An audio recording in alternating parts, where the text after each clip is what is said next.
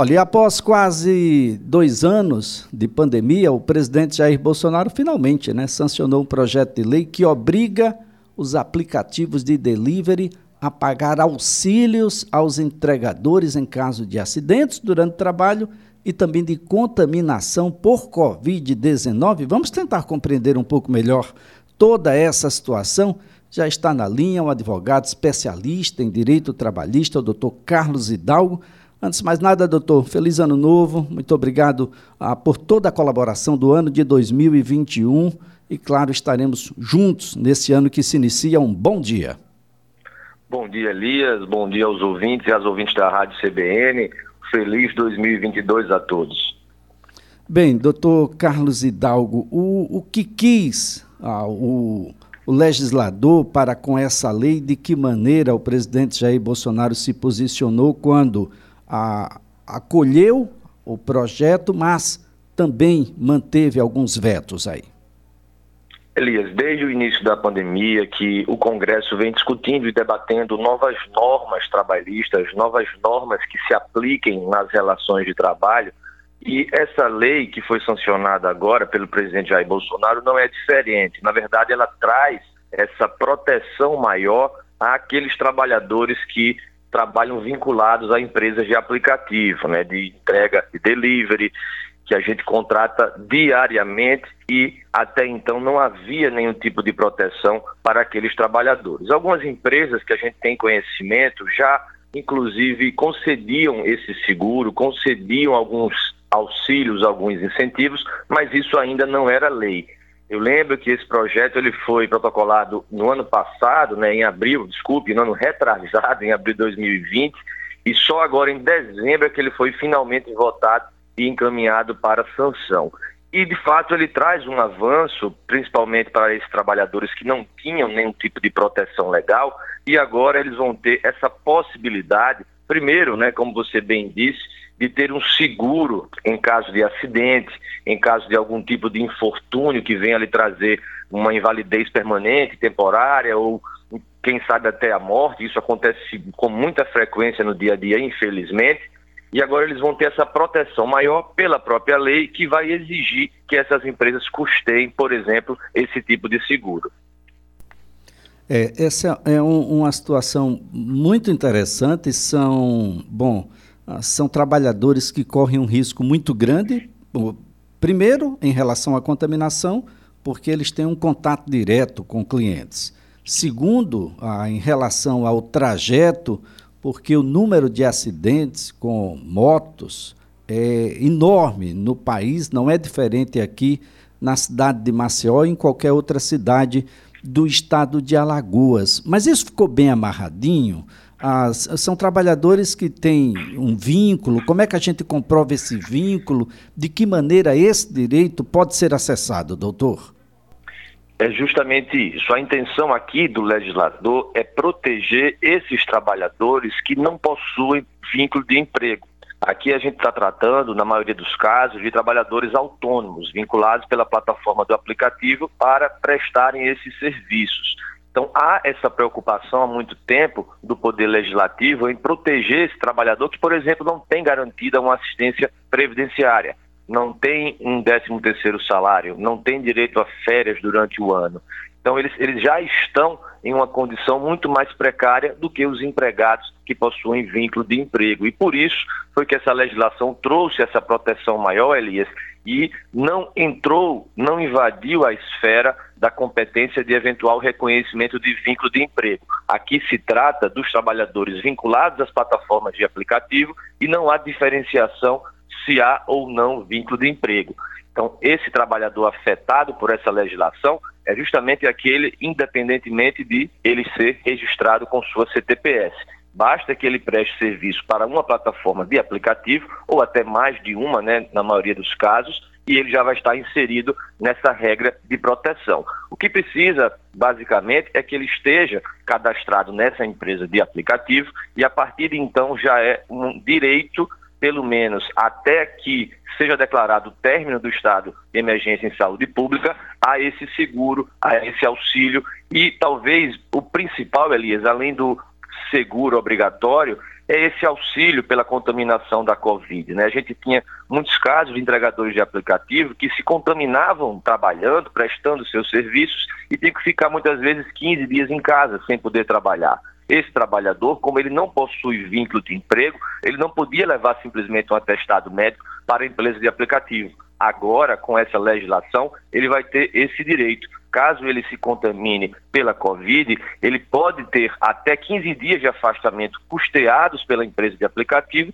inclusive pode ser prorrogado por mais dois períodos de 15 dias, a depender de laudo pericial, a depender de documentação médica que ateste essa necessidade de afastamento em razão da contaminação. Então, de fato, traz uma proteção muito maior para esse trabalhador que não tem vínculo de emprego, mas agora passa a ter uma proteção um pouco mais subsistente.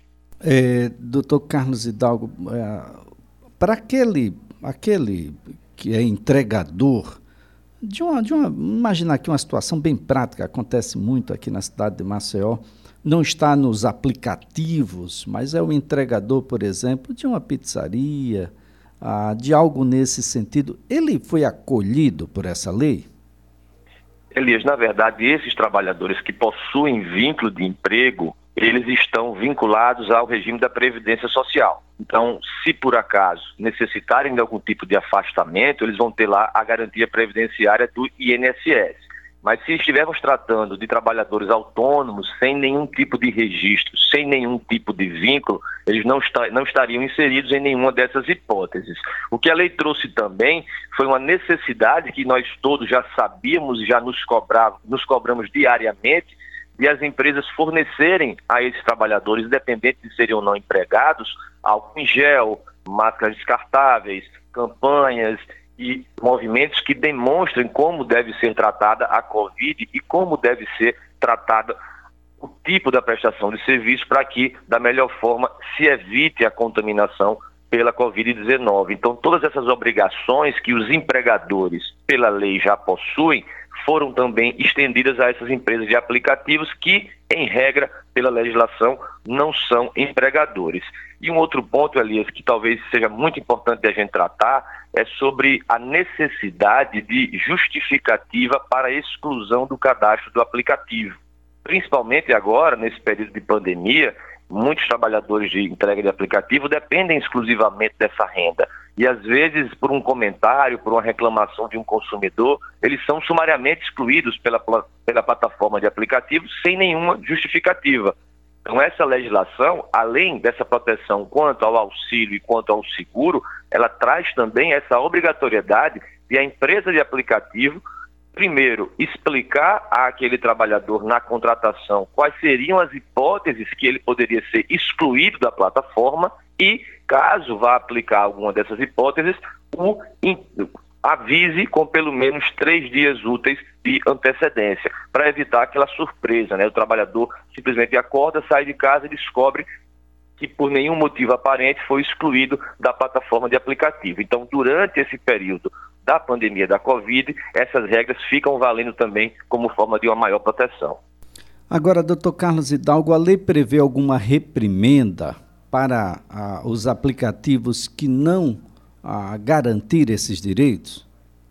Sim, Elias, com certeza. Primeiro, existem penalidades administrativas, a própria lei ela traz para aquelas empresas que não cumprirem uma possibilidade de uma aplicação de uma simples advertência e, em caso de reincidência, uma multa administrativa que pode chegar a 5 mil reais por cada infração cometida. Então, imaginando aí um universo de vários trabalhadores e várias obrigações, seria 5 mil reais para cada infração.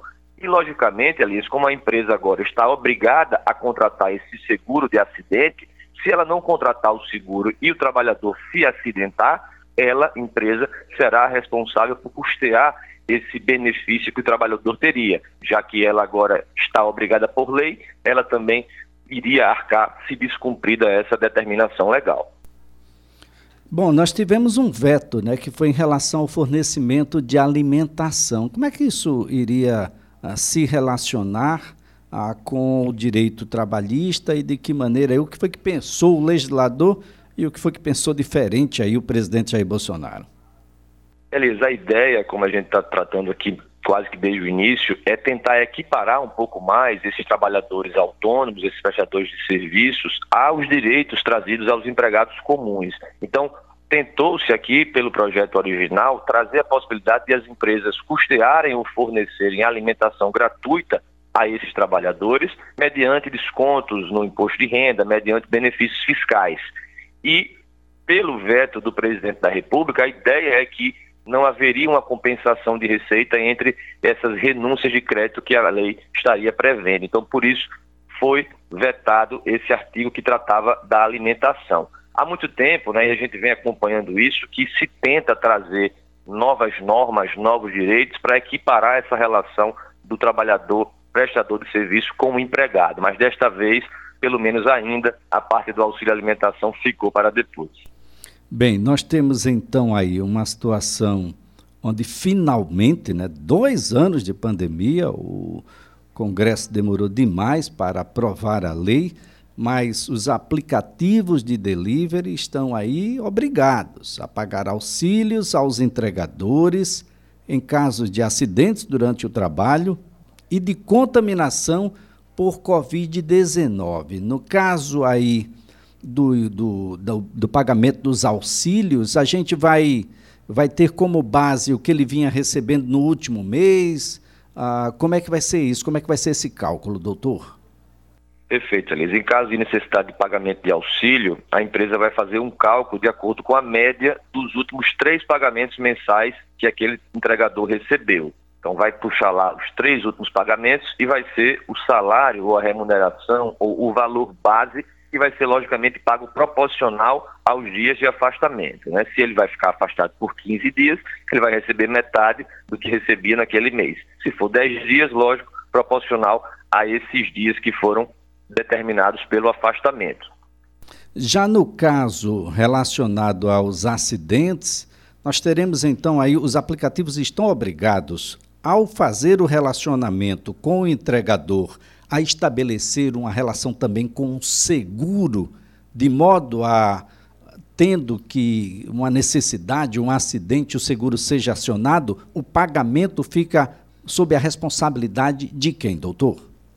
Elisa, essa pergunta é muito importante porque uma das lacunas que a gente vê nesse texto que foi aprovado agora é o valor mínimo desse seguro. Não é tratado, não é falado sobre o valor mínimo que esse seguro deve ter. Então, a empresa está ainda livre para contratar qualquer seguro, mas muito importante a sua pergunta, porque a lei deixa claro que esse seguro deve ser contratado sem franquia. Ou seja, o trabalhador não terá que arcar com nenhum valor para acionar aquele seguro para receber o seu benefício. A empresa deve custear tanto o seguro como também é obrigada a contratar um seguro sem nenhum tipo de franquia, justamente para que aquele trabalhador eventualmente acidentado não tenha ainda que custear essa outra despesa em caso de necessidade de afastamento. Importante destacar aí, doutor, sobre aquele possível jogo de empurra-empurra. Eu contratei o seguro, a seguradora que foi contratada então por mim, que pague a você, trabalhador, não tenho nenhuma responsabilidade, o seguro foi contratado. Não é bem assim, não é, doutor?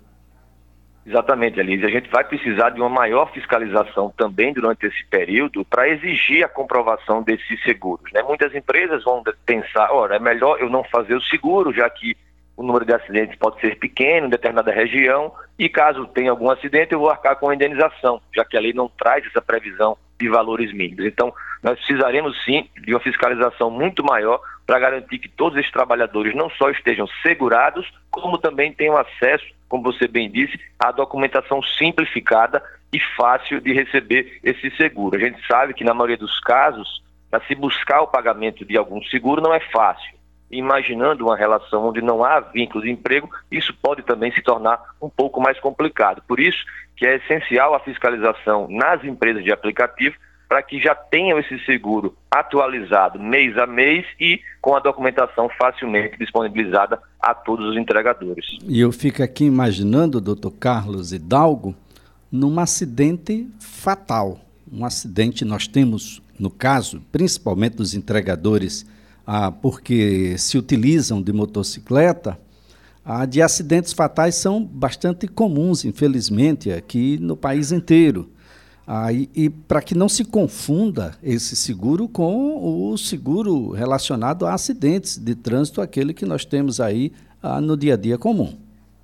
Exatamente. Esse seguro busca a cobertura para o acidente pessoal do entregador, caso ele venha a sofrer algum tipo de acidente, necessite de algum auxílio financeiro naquele momento, ou na pior das hipóteses, né, se ele tiver algum acidente que o deixe incapaz, inválido, de forma temporária ou permanente, e em último caso, até chegar a um acidente fatal, que a gente sabe, né, que infelizmente acontece muito no dia a dia. Mas a ideia da cobertura é justamente proteger esse trabalhador para o futuro, para que ele possa trabalhar sabendo que em qualquer infortúnio que acontecer naquele momento, ele vai ter ali uma cobertura pelo menos mínima para continuar a partir de então por algum momento segurado até que possa recuperar a sua capacidade de trabalho.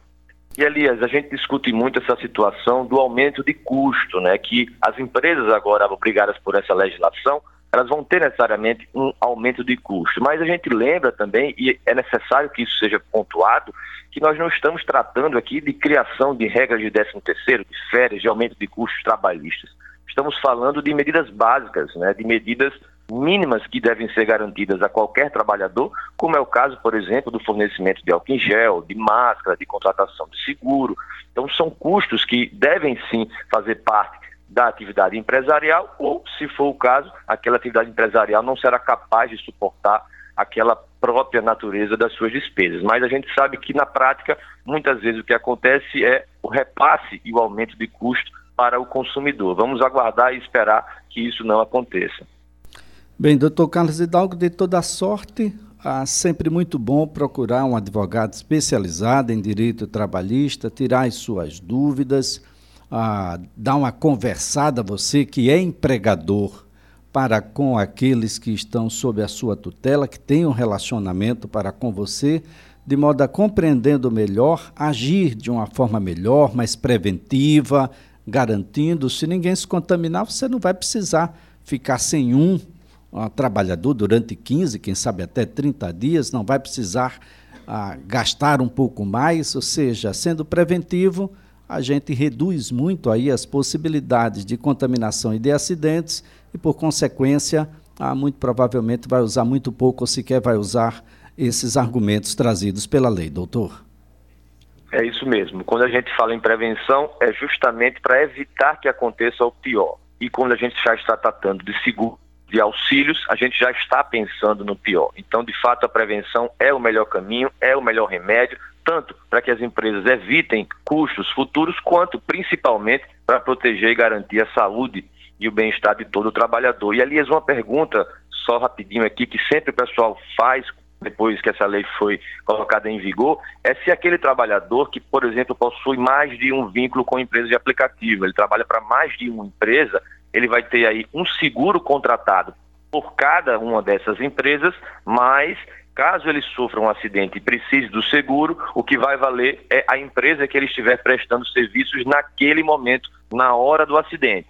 Independente dele ter quatro, cinco, seis seguros, o seguro que vai valer vai ser o da empresa que ele estava no momento do acidente prestando seus serviços.